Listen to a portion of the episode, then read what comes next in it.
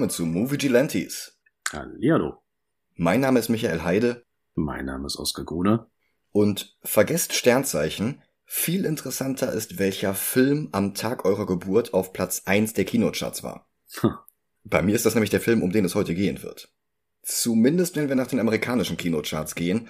Bei den deutschen finde ich soweit zurückreichend keine Zahlen für die einzelnen Wochen. Ich bin halt schon sehr alt. das stimmt. Zuletzt angelaufen vor meinem Geburtstag war anscheinend Bugs Bunnys wilde verwegene Jagd. Aber ob der auf Platz 1 der Charts gelandet ist, kann heute offenbar niemand mehr nachvollziehen.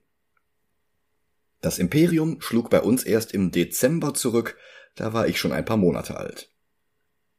Und der Film ist bis heute der beliebteste Star Wars Teil in den meisten Listen, egal ob von Kritikern oder von Fans. Er hat von allen Teilen das höchste IMDb-Ranking, die besten Rotten Tomatoes Bewertungen und war Star Wars vorher schon ein international erfolgreiches Phänomen, war es danach noch einmal größer und vor allen Dingen war es kein One-Hit-Wonder mehr. Und auch wenn George Lucas auch hier wieder fast so viel Geschichtsklitterung wie ein republikanischer Grundschullehrer betrieben hat. Entschuldigung. mhm waren wie auch schon beim ersten Film wieder enorm viele Zufälle und glückliche Fügungen nötig, mhm. damit am Ende der Film herauskam, den Lukas hinterher angeblich schon von Anfang an gemacht haben wollte. Das beginnt schon mit dem Titel. Lukas hatte eine Fortsetzung bereits geplant, als der Erfolg des später zu Episode 4 umdeklarierten Film noch extrem unwahrscheinlich schien. Denn ein Teil seines Vertrags war neben den Merchandise-Rechten auch, dass Lucas die Rechte an potenziellen Fortsetzungen nicht an Fox abtreten musste. Ich glaube, der letzte Film, bei dem das so gehandhabt wurde, war Back to the Future.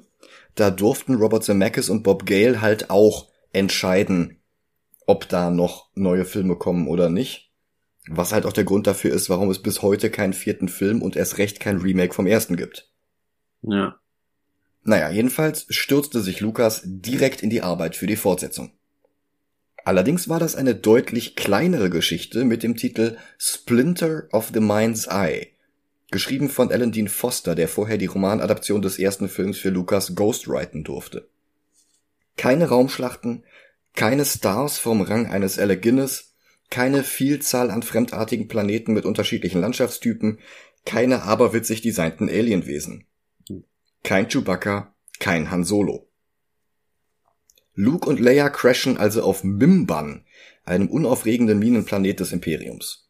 Dort müssen sie einen Kyber-Kristall finden, der damals aber einfach nur die Machtfähigkeiten seines Trägers verstärkte und noch nicht wie in späteren Geschichten ein Bauteil von Lichtschwertern und Todessternen war. Lichtschwerter müssen in dieser Version übrigens auch gelegentlich ihre Batterie aufladen wie ein gewöhnlicher Akkuschrauber. Ja, das gute alte Bosch-Lichtschwert, wer kennt es nicht? ja. Luke und Leia sind in dieser Fortsetzung außerdem definitiv keine Geschwister, es funkt sogar ganz ordentlich zwischen den beiden.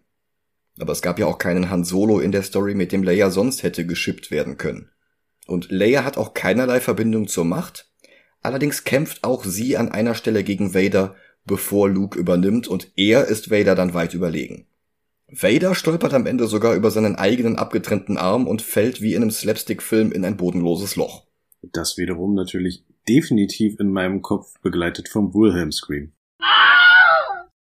Ja, bei mir äh, von der Benny Hill Show Musik, aber ja. Hm. Oder äh, dieses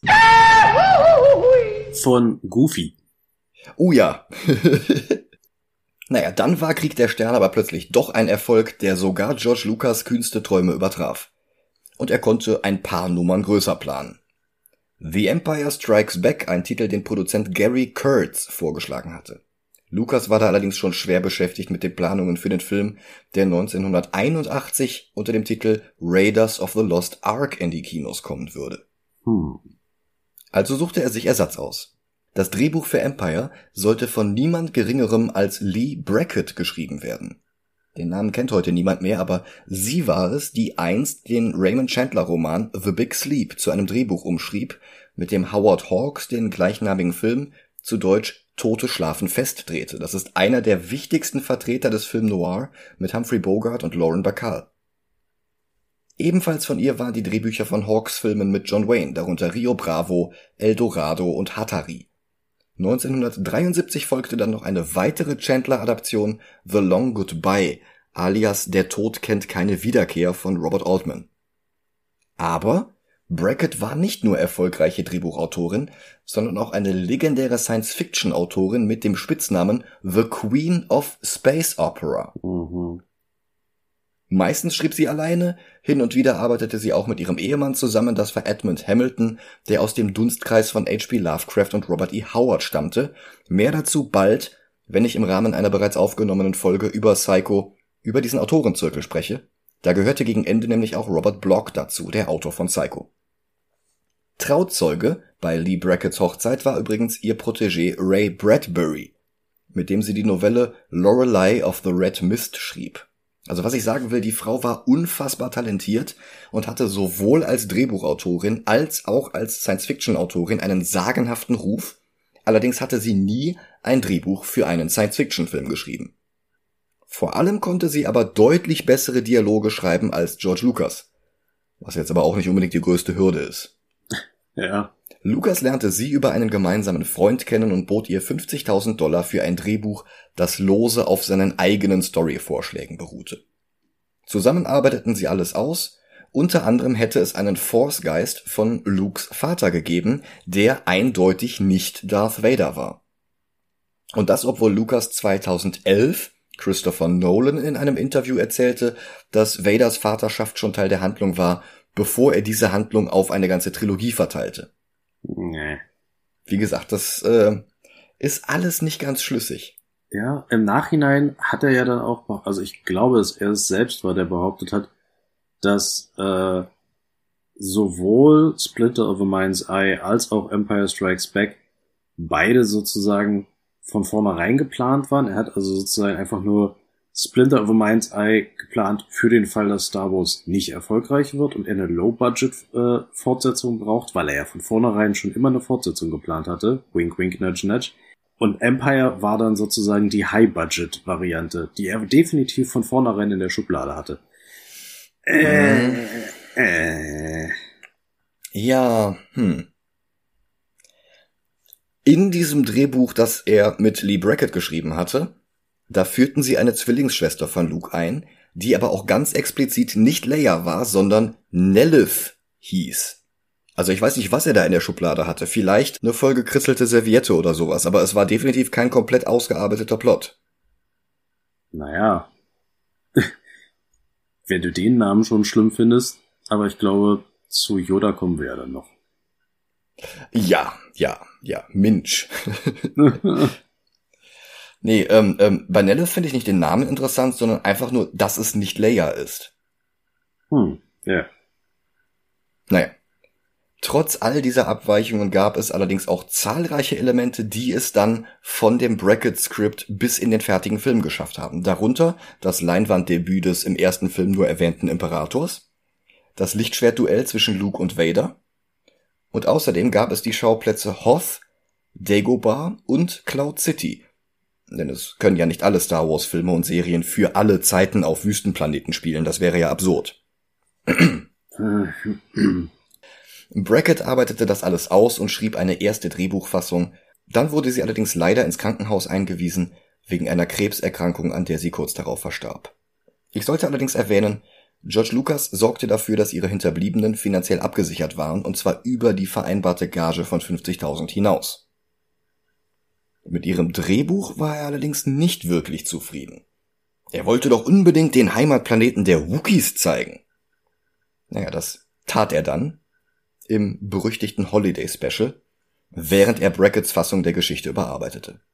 Was mir gerade einfällt, ähm, zum nochmal einen, kurzen Bogen zurück zu Brackett, äh, was ich mhm. Lucas tatsächlich auch hoch anrechne, abgesehen davon, dass er die Familie dann auch über den Tod von Brackett hinaus noch unterstützt hat, war, dass er sich selbst dafür eingesetzt hat, dass obwohl er von ihrem Drehbuchentwurf nicht so super begeistert war und da dann auch äh, noch viel dran gedoktert wurde, sich trotzdem dafür eingesetzt hat, dass sie Co-Writing Credit für den Film bekommt, ja, den stimmt. sie normalerweise nicht erhalten hätte, wenn das Drehbuch so exzessiv geändert wurde, wie es dann wurde. Aber er hat gesagt, nein, ich will, dass sie dort mit drin steht und das tat sie dann auch. Und wie gesagt, das rechne ich ihm dann doch hoch an. Ja, allerdings ist es natürlich auch ziemliches Prestige sagen zu können, hey, äh, mein Film mit einem Drehbuch co-written by und jetzt kommt das komplette Line-up von Lee Brackett. Ja gut, also er wird es nicht komplett uneigennützig gemacht haben, das, ja. äh, das gebe ich gern zu, aber er hätte es halt auch bleiben lassen können. Ja, ja, das stimmt. Gleichzeitig tüftelte er auch noch mit Spielberg an Indiana Jones. Dabei lernte er dann Lawrence Kasdan kennen, einen jungen Drehbuchautoren, der gerade erst zwei Scripts verkauft hatte. Einmal The Bodyguard, das dann aber nicht 1977 mit Steve McQueen und Diana Ross, sondern erst 1992 mit Kevin Costner und Whitney Houston verfilmt wurde. Und dann noch Continental Divide, der hieß bei uns zwei wie Katz und Maus mit John Belushi und Blair Brown. Und das war es, was Spielberg überzeugte, Kasdan Raiders of the Lost Ark schreiben zu lassen, was dann wiederum Lucas dazu brachte, dass er Kasdan einen weiteren Drehbuchentwurf für Empire schreiben ließ. Der wurde dann im Februar 79 endlich fertig, drei Monate nach der Ausstrahlung des Holiday Special und zwischen zwei Drehbuchentwürfen von Raiders of the Lost Ark. Lucas war zufrieden und Empire konnte endlich in Pre-Production gehen. Er konnte oder wollte aber nicht wieder selbst Regie führen. Tatsächlich änderte sich das dann erst wieder, als er Phantom Menace drehte. In der Zwischenzeit plottete er Star Wars und Indie und er produzierte Filme von unterschiedlicher Qualität, darunter Willow, Tucker, Jim Hensons Labyrinth und Howard the Duck. Den hatte ich mit Dennis in Folge 61 von Movie Gelantes besprochen. Für Empire suchte Lucas sich seinen Ersatz selbst aus. Irvin Kirschner hatte vorher hauptsächlich fürs Fernsehen gearbeitet, aber er fing langsam an, auch bei Filmen Erfolg zu finden. Nennenswert ist der Giallo-inspirierte Thriller The Eyes of Laura Mars mit Faye Dunaway und einem ziemlich jungen Tommy Lee Jones. Aber der war es nicht, der Lucas überzeugte. Nein, George war von einem anderen Kirschner-Film beeindruckt. Return of the Man Called Horse.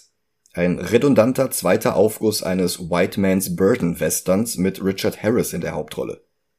Kritiker waren gelangweilt und von der Prätentiosität genervt, mit der Kirschner das unoriginelle und von einem kolonialistischen Weltbild geprägte Material auf der Leinwand zelebrierte, aber Lukas war sich sicher, so und nicht anders muss eine Fortsetzung aussehen. Als der Cast von Empire gefragt wurde, wie sich Kirschner von Lucas unterschied, gaben die meisten unterschiedliche Methoden an, mit denen die Regisseure die Performance aus ihrem Cast herauskitzelten, die sie wollten. Bloß Harrison Ford nicht. Der sagte, Lukas ist 1,70 Meter, Kirschner ist knapp 1,90 Meter, das ist der große Unterschied. Groß. ja, der wichtigste Unterschied. Unklar. Die Dreharbeiten fanden bis auf ein paar Eisplaneten-Außenaufnahmen in Norwegen in den Elstree Studios in der Nähe von London statt. Dort drehte gleichzeitig ein gewisser Stanley Kubrick einen kleinen Independent-Film, von dem heute niemand mehr gehört hat. The Shining. Hm. Und fackelte dabei fast die gesamte Bude ab. Ganz genau. Und daraufhin musste Lucas dann noch einen Teil seiner Hallen an Kubrick abtreten, was die Produktion noch weiter komplizierte. Denn bis auf Hoth ist im Endeffekt der komplette Film im Studio gedreht worden. Ganz im Gegensatz zum ersten, wo sie ja noch Tunesien und, und äh, ähm, irgendwas in Südamerika noch abgeklappert hatten. Ja, fällt mir jetzt auch gerade gern. Ja. Aber der fertige Film konnte dann trotzdem alle überzeugen und wir gucken ihn uns jetzt noch einmal an. Bis gleich. Bis gleich.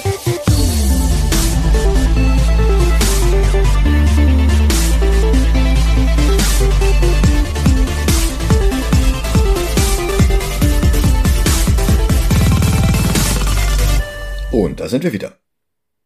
Mhm. Ein kurzer Blick hinter die Kulissen.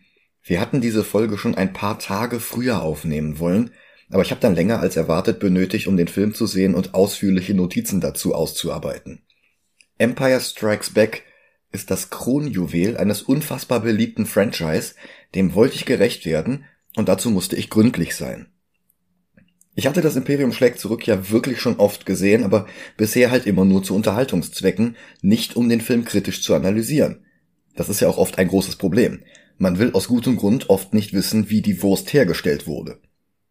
Es gibt Filme, die ich durchaus okay fand, bis ich sie noch einmal mit einem kritischen Auge gesehen habe, was alle, die diesen Podcast schon länger verfolgen, regelmäßig entsetzt, weil sich meine Versuche, objektiv und gründlich zu arbeiten, selten decken mit ihrer subjektiven, aber auch oft eher unkritischen Erfahrung oder einfach weil sie auf andere Dinge Wert legen als ich. Was? Ihr könnt doch The Dark Knight nicht so tief ranken. Watchmen auf dem letzten Platz habt ihr Lack gesoffen. Ähm, dazu kann ich nur sagen, dass die entsprechenden Episoden nicht ohne Grund länger als der Durchschnitt sind, weil wir unsere Gründe dafür wirklich ausführlich erläutern.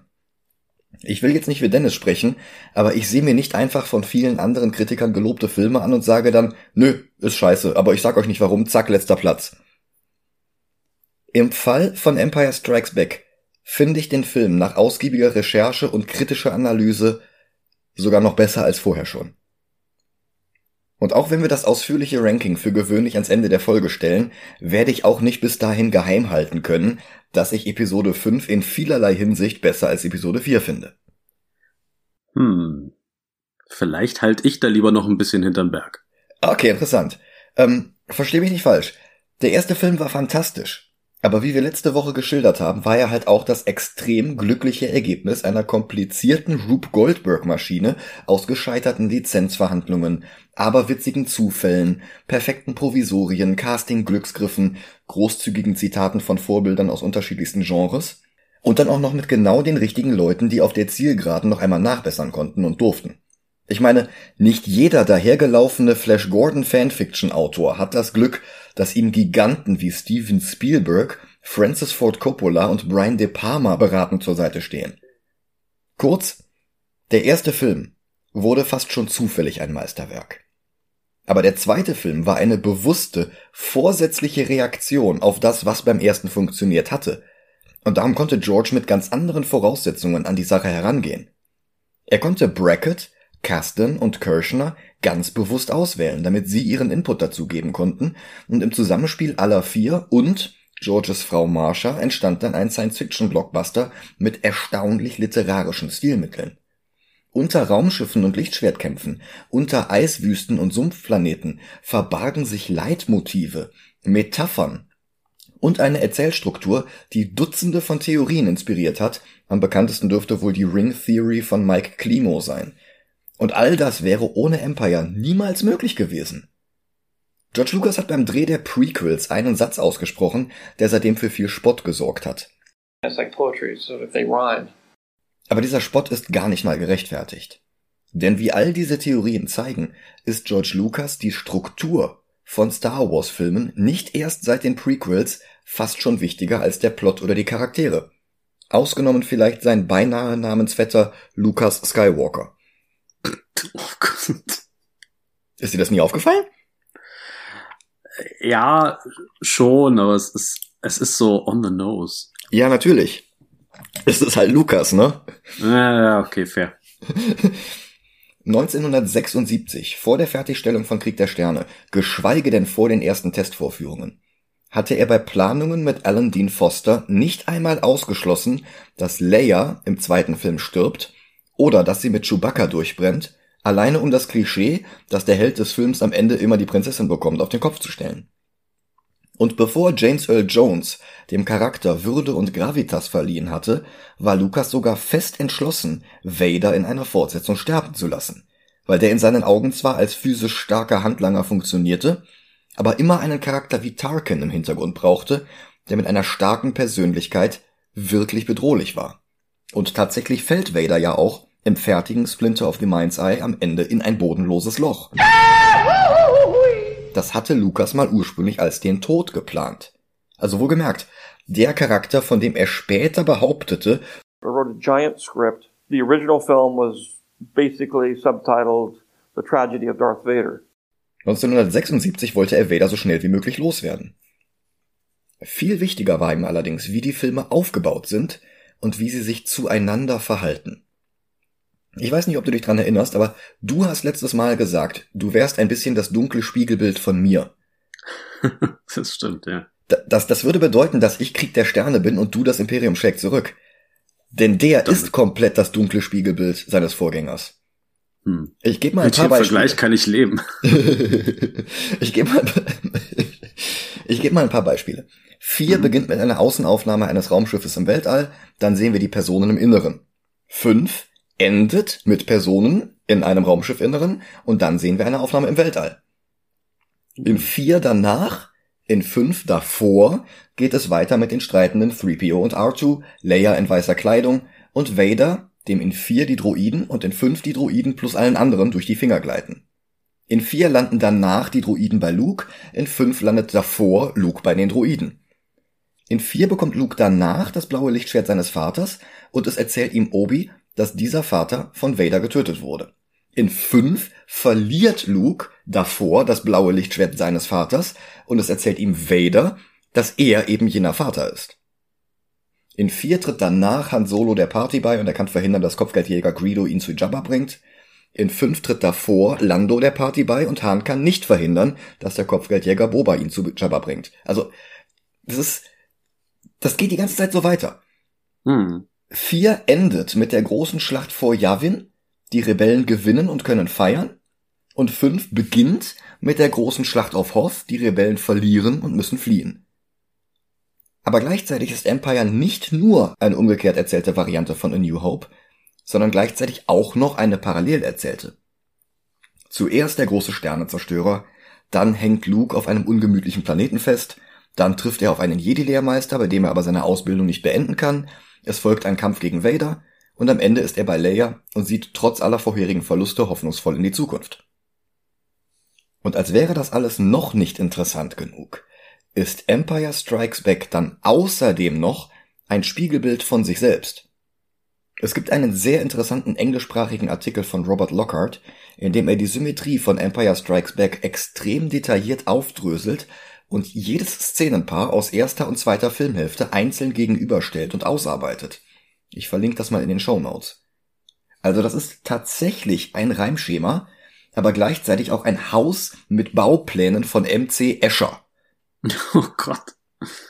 Und es sieht verdammt gut aus, trotz oder vielleicht auch wegen der drastisch vom Vorgänger abweichenden Stimmung. Das ist jetzt nicht mehr Märchen, wo der junge Held von einem weisen Zauberer ein magisches Schwert bekommt, die Prinzessin befreien und den dunklen Ritter besiegen muss. In Space. Space.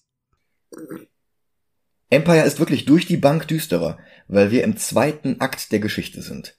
Und da muss es einfach immer besonders schlimm aussehen, bevor sich das Blatt wendet und die Guten am Ende doch noch irgendwie den Sieg davontragen. Im Gegensatz zu manch anderen hier im Podcast bemängelten Werken macht diese Düsternis den Film aber auch nicht zu unguckbarem Rotz. Denn Empire ist dabei nicht dröge und zermürbend, sondern unterhaltsam, rasant, sogar die Dialoge sind deutlich humorvoller. Lukas verwechselt Anspruch nicht mit Dasselbe wie vorher, bloß dass die Farben gedämpft sind und einer Fuck you sagt. Und dann noch der große Vader-Twist, den manche als die beste Plotwendung der Filmgeschichte bezeichnen. Das mag zwar noch nicht Teil von Splinter of the Mind's Eye gewesen sein und Lee Brackett's Drehbuchfassung hatte Vader und Anakin sogar explizit als zwei unterschiedliche Individuen behandelt. Aber innerhalb dieses Films wird das alles dann doch ziemlich gut vorbereitet und trifft dann alle bis dahin immer noch ungespoilten Personen wie ein Schuss vom Todesstern. Aber was war eigentlich seit dessen Zerstörung passiert? Darüber informiert uns der Opening Crawl. Die Basis in Yavin war zwar vor der Vernichtung bewahrt worden, aber das Imperium wusste jetzt, wo die Rebellen zu finden waren und verfolgte sie unerbittlich drei Jahre lang. Zumal Vader offenbar mittlerweile herausgefunden hat, wer genau es war, der den entscheidenden Treffer gelandet und den Todesstern zerstört hatte. Wie genau er an den Namen kam, das hat Kieran Gillen in den Star Wars Comics geschildert, die Marvel seit 2015 mit dem Segen des Mutterkonzerns Disney veröffentlicht und die im Gegensatz zu allen Comics, bevor Disney Lucasfilm gekauft hatte, immer noch offiziell zum Kanon zählen. Bei der Schlacht von Yavin hatte Vader nur einen unbekannten Piloten mit unerwartet starker Verbindung zur Macht gespürt aber dann schickte er den einzigen Saving Grace des Holiday Specials, nämlich den Kopfgeldjäger Boba Fett los, um diesen Piloten zu identifizieren. Boba sagt ihm dann ein paar Hefte später, ich habe nicht viel erreichen können, aber immerhin habe ich einen Namen erfahren. Skywalker. Und wie der spanische Zeichner Salvador La Roca trotz Vaders unbeweglicher Maske die Emotionen des Sith Lords in diesem Moment auf der Seite festhält, das ist großartig und ein kurzes Flashback-Panel zu Anakin und Padme rechtfertigt rückwirkend beinahe Attack of the Clones. Beinahe. Naja, ich meine, da kommen wir noch hin. Mhm. Aber wie viel Rechtfertigung dieser Film oder diese Trilogie dann tatsächlich braucht, da muss ich ganz ehrlich sagen, das hat sich bei mir in den letzten Jahrzehnten doch arg gedreht. Aber Aha. dazu mehr, wenn wir dazu kommen. Ja, ja, ich bin schon sehr gespannt drauf. Danach ändert sich jedenfalls Vaders Ziel. Er will den unbekannten Rebellenpiloten jetzt nicht mehr vernichten, sondern seinen Sohn auf seine Seite ziehen. Weswegen Empire beinahe mit demselben Bild anfängt wie sein Vorgänger. Ein gewaltiger Sternenzerstörer, der durch das Weltall schwebt, und auch dieser verfolgt die Rebellen, allerdings eben nicht direkt, sondern indem er einen Haufen Spionagedrohnen losschickt, um den neuen Stützpunkt der Rebellen ausfindig zu machen. Der befindet sich auf dem Eisplaneten Hoth, und das Imperium schlägt bereits im ersten Akt zurück. Bevor es dazu kommt, aber erstmal eine Szene, in der Luke selbst, stellvertretend für das, was wir glaubten von diesem Universum zu wissen, auf den Kopf gestellt präsentiert wird. Und das nicht zum letzten Mal in diesem Film. Wie gesagt, Metaphern kann Empire. Aber was war passiert? Luke hatte einen Ausritt gemacht auf einer Art weißem Muffelwild mit den Körperproportionen eines T-Rex.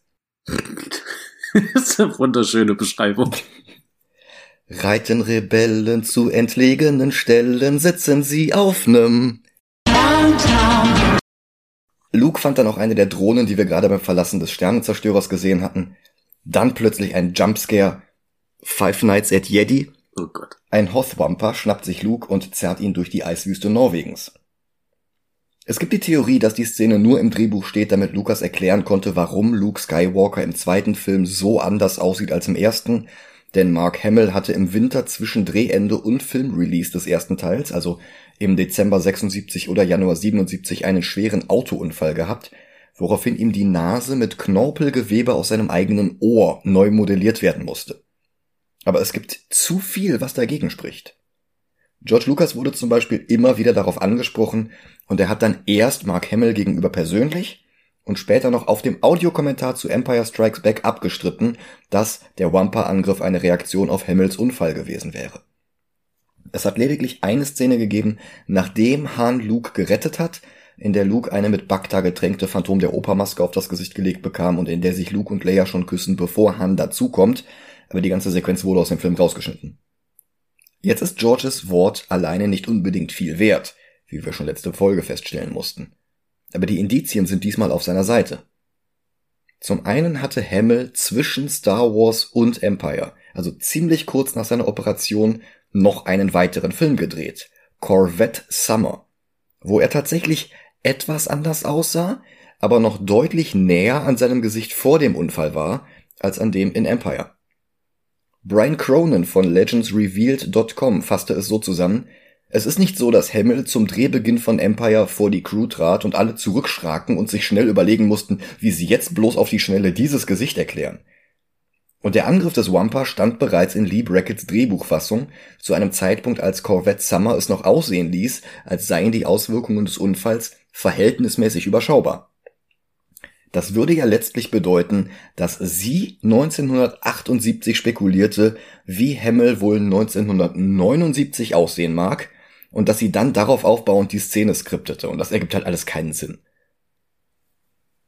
Aber auch der Film selbst macht dieser Theorie einen Strich durch die Rechnung, denn Luke schiebt seine Schneebrille hoch und zieht seinen Schal beiseite, als er die im Schnee gelandete Drohne mit einem Fernglas beobachten will. Und das Gesicht hier ist halt original dasselbe wie nach dem Wampa-Angriff. Das würden Kirschner und Lucas ja nicht zeigen, wenn die Szene danach erst erklären würde, warum er jetzt so aussieht. Und selbst nach allen digitalen Änderungen von 1997 bis 2019 hat niemand das Gesicht mit dem des drei Jahre jüngeren Luke aus A New Hope ersetzt. Bei aller Skepsis Lucas gegenüber, aber manchmal funktionieren Dinge eben einfach gut zusammen. Also es ist ja nicht so, dass äh, sein Händchen für glückliche Zufälle mit äh, dem ersten Film aufgehört hat. Das zieht sich ja durch. Und in dem Ja. Fall kann man halt sagen, ja gut, dass Lukes Gesicht dann eben ein kleines bisschen anders aussah, ist halt praktische Continuity. Ja, ich meine, es sind drei Jahre vergangen, sie haben die ganze Zeit gegen die, das Imperium gekämpft. Vielleicht hat er halt einfach zu, einmal zu viel auf die Nase bekommen. Und äh, mal ganz ehrlich, äh, als jemand, der schon mal in Norwegen war, kann ich sagen, wenn du da so richtig im Winter so, und das war ja dann auch ein tatsächlich echter Schneesturm, zu dem wir gleich noch kommen. Mhm. Ähm, wenn du da so wie Luke das tut, was ich damals, als ich es das erste Mal gesehen habe und bis heute nicht nachvollziehen kann, dir ständig deinen schützenden äh, Schal und deine Schneebrille runterziehst, nur damit das Publikum weiß, dass du du bist. Mhm. Ja, sorry, das tut der Haut wirklich nicht gut. Und das kannst ja. du auch nicht länger als ein paar Minuten durchziehen, ohne dass du ernsthafte Probleme bekommst. Insofern, es kann auch einfach Gefrierbrand sein. Ja. Ja. In der Basis selbst zeigt uns Han Solo, wie weit er sich in seiner Zeit mit den Rebellen von dem griesgrämigen und selbstsüchtigen Angeber entfernt hat, der er zu Beginn des ersten Films noch gewesen war. Er ist ein Teamplayer geworden. Und der General, dem er untersteht, ist schweren Herzens, einen so guten Kämpfer gehen zu lassen. Aber nachdem Han auf dem Planeten Ort Mantell einen Kopfgeldjäger namens Score traf, der ihn an seine Schulden bei Jabba erinnerte, sieht Han keine andere Wahl, als dem Hutten endlich sein Geld zu geben. Spoiler, es kommt halt immer wieder was dazwischen in diesem Film. Ich glaube, das kennen wir alle, wenn man äh, so eine Zahlungsaufforderung hat und so, ah ja, das muss ich mal machen. Und dann passiert halt irgendwas. Ja. Ich wollte doch noch. Hm? Ja, da war doch noch was. Ja. Nun, äh, zugegeben, die GEZ hat mich bisher noch nicht in Carbonit eingefroren, aber ich will Ihnen an dieser Stelle auch keine blöden Ideen geben. Ja. Ja. Er verabschiedet sich von Prinzessin Leia und ich weiß nicht, ob es hilft, dass Carrie Fisher und Harrison Ford während der Dreharbeiten des ersten Films eine dreimonatige Affäre miteinander hatten, aber die Chemie zwischen den beiden ist großartig. Ja, und wie gesagt, die Dialoge sind um einiges schärfer als die von Lucas drei Jahre früher. Seine Spitznamen wie Your Highnessness und Your Worship sind fast so gut wie ihre Beleidigungen für ihn wie Laserbrain und Stuck Up half-witted, scruffy-looking nerf herder. Das Scruffy war wirklich aber ein Schritt zu viel. das sagt er ja dann auch. What do you mean scruffy looking?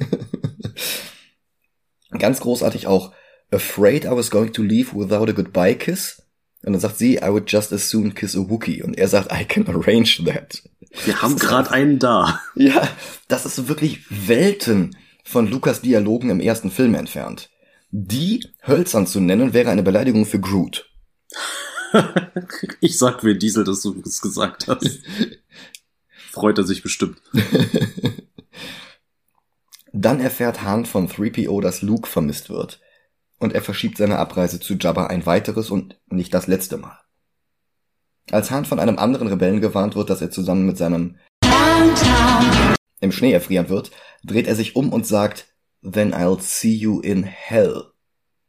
Und das ist nicht das einzige Mal, dass im gesamten Star Wars Franchise das Konzept der Hölle angesprochen wird, aber ich finde es trotzdem bemerkenswert. Der Charakter, der im ersten Film noch der größte Zweifler war, was die Force betrifft, und bei dem es ein Zeichen seiner Saulus zu Paulus Läuterung war, dass er sich am Ende von Luke mit einem Möge die Macht mit dir sein verabschiedet.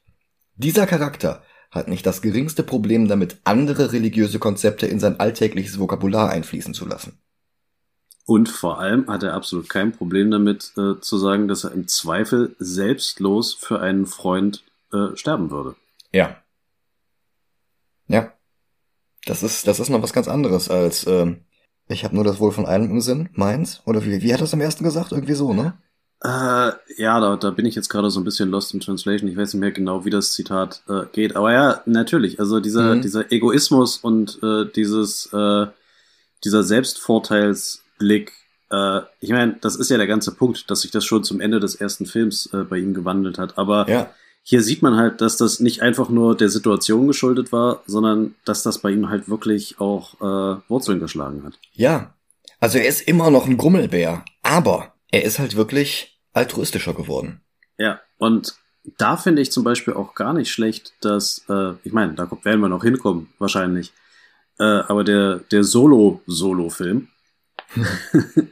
äh, zeigt ja auch, dass die Art und Weise, wie er sich halt im ersten Film gibt, äh, mehrere Schichten von Selbstschutz sind. Wie es letzten Endes sehr oft bei solchen Charakteren ist, dass die halt äh, Angriff ist die beste Verteidigung. Mhm. Lieber erstmal alle Leute wegstoßen, die ihnen eventuell irgendwie nahestehen können, weil sie halt zu oft schon verletzt wurden. Aber mhm. ich finde, bei Solo ist das, äh, selbst wenn man das nicht weiß, selbst wenn man keinen Prequel-Film hat oder es irgendwie einem ganz offensichtlich auf die Nase gebunden wird, kriegt man bei ihm schnell das Gefühl, der ist eigentlich im Kern eben doch ein guter Kerl und der Rest ist Fassade, die halt erstmal weggebröckelt werden musste. Ja. Ja, das ist auf jeden Fall ein ziemlich interessantes Spiel zwischen diesen unterschiedlichen Persönlichkeitsaspekten. Ja. Und es hilft natürlich, dass äh, Harrison Ford äh, grumpy Guy with a Heart of Gold ziemlich gut drauf hat. Ja, ja. Dann hängt Luke in der Speisekammer des Wampa, wie schon erwähnt, kopfüber, wie um zu symbolisieren, dass Empire die Konventionen seines Vorgängers auf den Kopf stellt. Das Monster selbst ist gerade mit dem ersten Gang beschäftigt. Oh Gott. Lukes Lichtschwert ist außerhalb seiner Reichweite, aber nicht außerhalb der Reichweite der Macht. Ein hervorragender Moment, um zu zeigen, wie weit seine Jedi-Ausbildung vorangeschritten ist, selbst ohne einen lebenden Lehrmeister, aber gleichzeitig ist es auch Setup für später, weil er sich wirklich anstrengen muss, um dieses kleine, metallene Lichtschwert die paar Zentimeter zu sich rüberzuziehen. Dann haut er damit zu, der Wampa hat plötzlich einen Arm weniger, und was ein Callback zum armen Dr. Everzahn aus der Moss Eisley Kantina sein könnte, ist tatsächlich Foreshadowing für Lukes eigene verlustig gehende Extremität später im Film. Naja, Extremitäten haben in der Star Wars Welt sowieso einen ganz schweren Stand. Das ist wahr. Ein gutes Beispiel für die interne Symmetrie des Films. Han sucht Luke, der auf der Flucht aus der Wampa-Höhle mitten in der Eiswüste zusammengebrochen ist, aber die Basis hat jetzt auch zu ihm sämtlichen Funkkontakt verloren. 3PO weist Leia darauf hin. In der Szene sehen wir auch Major Bren Derlin, gespielt von John Ratzenberger. Der war uns schon in den ersten beiden Superman-Filmen begegnet Zwei Jahre nach Empire hatte er dann seinen Durchbruch in der Sitcom Cheers, bevor er der Stan Lee von Pixar wurde und sehr wenig große, aber sehr viele kleine Rollen in 22 von aktuell 26 Pixar-Filmen hatte. Mhm. Dann der Wendepunkt. Luke glaubt, sterbend, eine Botschaft von Ben Kenobi zu halluzinieren. Wir wissen natürlich mittlerweile, dass das ein Force Ghost ist, aber das konnte Luke hier noch nicht wissen. Bis dahin hatte er immer nur die Stimme gehört.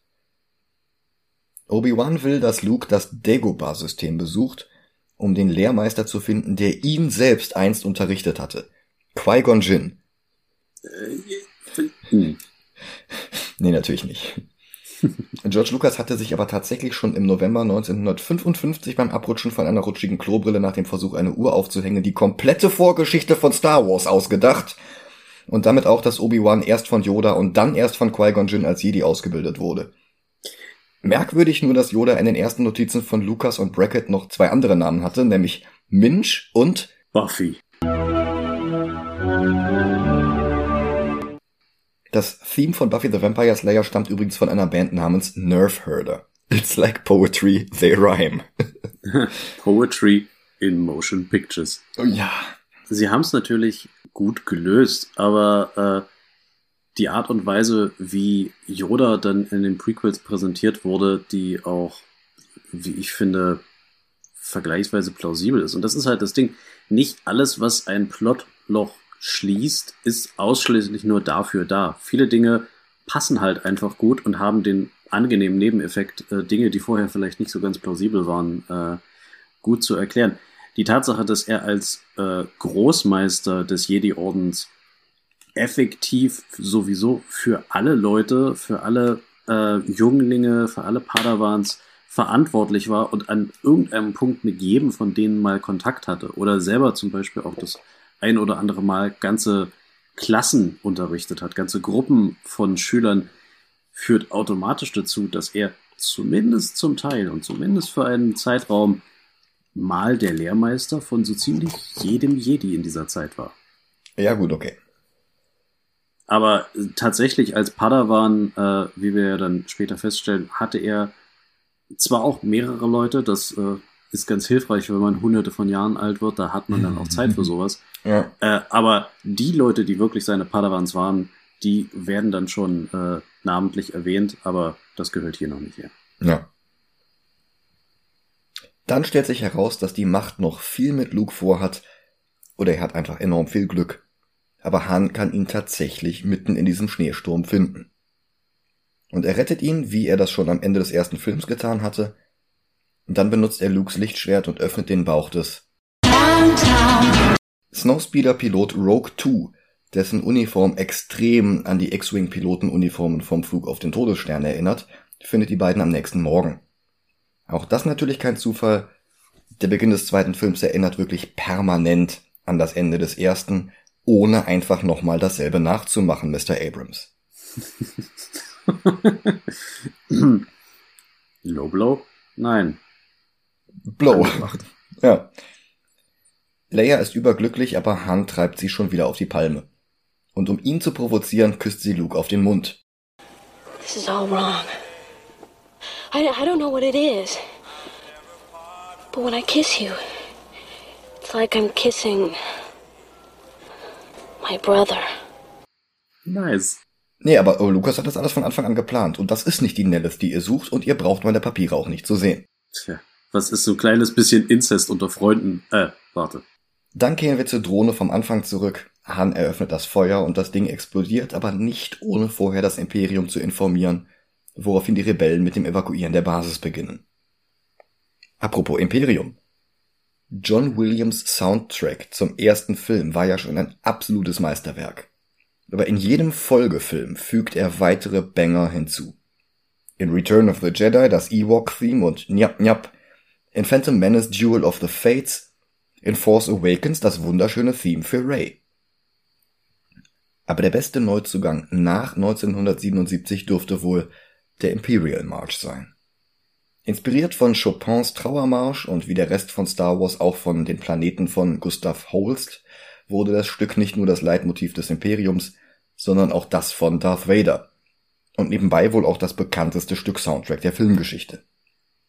Bis heute darf kein Soundtrack ähnliche Akkorde haben, ohne sofort als Williams Rip-Off beschimpft zu werden.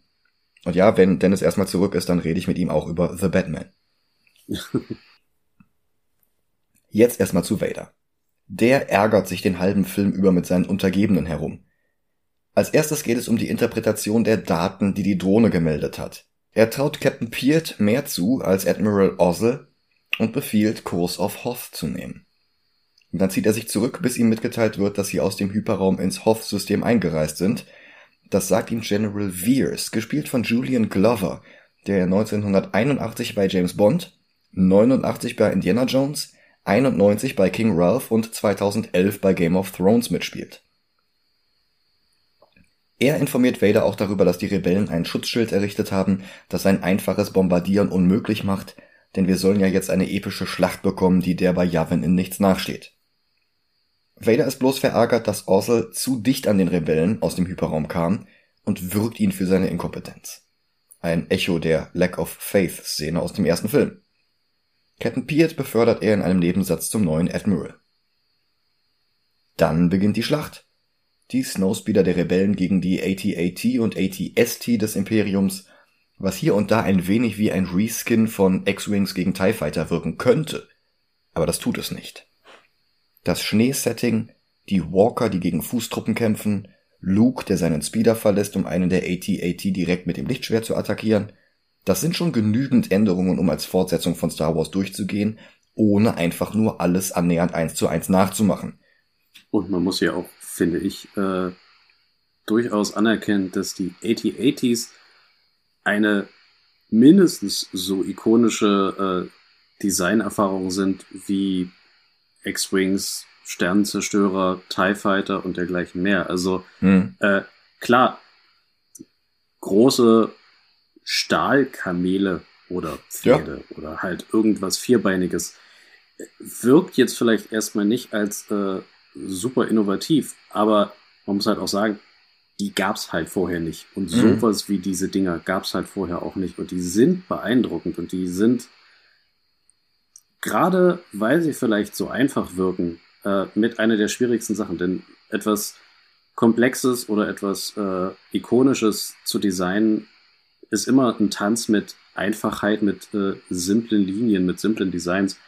Und wenn man sich vor allem vor Augen führt, dass eine der Inspirationen für diese Dinger ähm, die dreibeinigen, glaube ich, waren es, oder waren sie damals schon vierbeinig? Ich weiß es nicht. Auf jeden Fall die, äh, die Alien äh, Walker aus äh, Krieg der Welten Ach so. von H.G. Wells waren. Ja, ja, also da fing das mal an. Also letzten Endes Inspiration kommt ja von überall her. Stimmt. Ähm, aber ja, das, äh, also es fing an mit diesen, mit der Idee von eben laufenden Raumschiffen oder laufenden äh, Angriffsvehikeln äh, in äh, Krieg der Welten.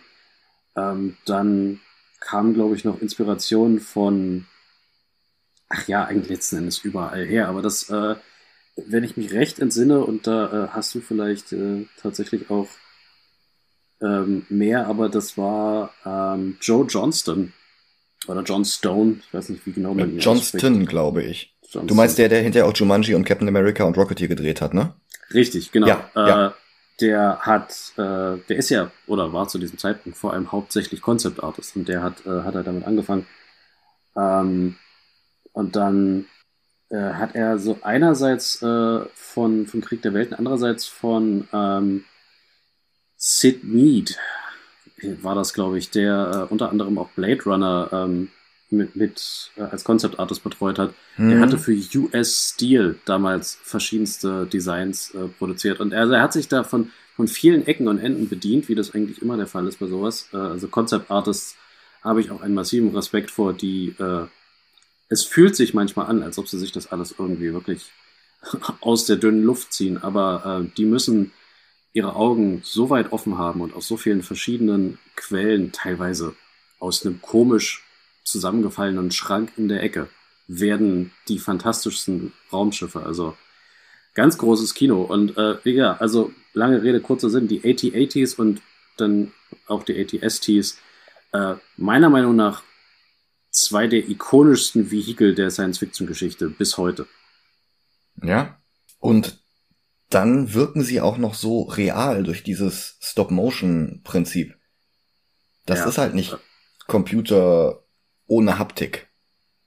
Ja, die haben Gewicht. Jeder, jeder Schritt, da glaubst du, dass, wenn da drunter ein Tunnelsystem ist, das dann ganz schön ins Wackeln kommt. Du nimmst denen ihr Gewicht ab, ohne dass sie jetzt, äh, ja, also unglaubwürdig, was heißt das? Aber äh, es ist, es macht einfach Sinn. Es ist, du glaubst das, du fühlst das und du machst dir dann halt wirklich Sorgen, wenn ein kleiner Mensch vor so einem Ding steht und ganz schnell woanders sein will.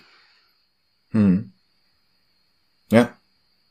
Vader betritt dann selbst die Basis, aber die Rebellen konnten fliehen und hier trennen sich die Droiden zum ersten Mal seit Tatooine. 3PO bleibt bei Leia und wird von Han und Chewie mit dem Falken mitgenommen. R2 sitzt wieder im X-Wing, mit dem Luke jetzt Obi-Wans Ruf folgt und ins Dagobah-System fliegt. Dann ein weiteres Spiegelbild einer Szene aus Episode 4. Hatten TIE Fighter damals noch den Falcon verfolgt, als der die Prinzessin aus dem Todesstern brachte, so hängen sie Han jetzt hinten dran, als er die Prinzessin von Hoth rettet. Er will die Lichtmauer durchbrechen, aber der Millennium Falcon hat keinen TÜV mehr und muss dringend repariert werden. Um sie abzuhängen, fliegt Han in ein Asteroidenfeld, eine Szene, auf die James Gunn 37 Jahre später im zweiten Guardians of the Galaxy anspielt. Sie verstecken sich zunächst in etwas, das sie für eine Höhle halten. Han will den Falken erstmal reparieren. Luke landet auf Dagobah und statt mit einem Tentakelfreund im Müllschlucker muss er sich diesmal mit einem Ding aus dem Sumpf herumärgern. Und wieder wird er von R2 gerettet, aber diesmal nimmt er keinen Kontakt zum Todesstern auf, er lässt sich einfach nur von der Kreatur in den Mund nehmen und das Viech beißt sich sofort die Zähne an ihm aus.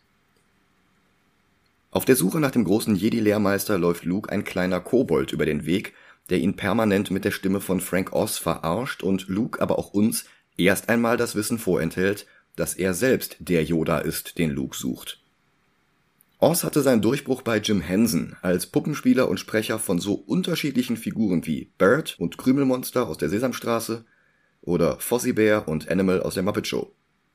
Yodas Stimme erinnert ein wenig an die von Miss Piggy, die Oz ebenfalls spielte und sprach.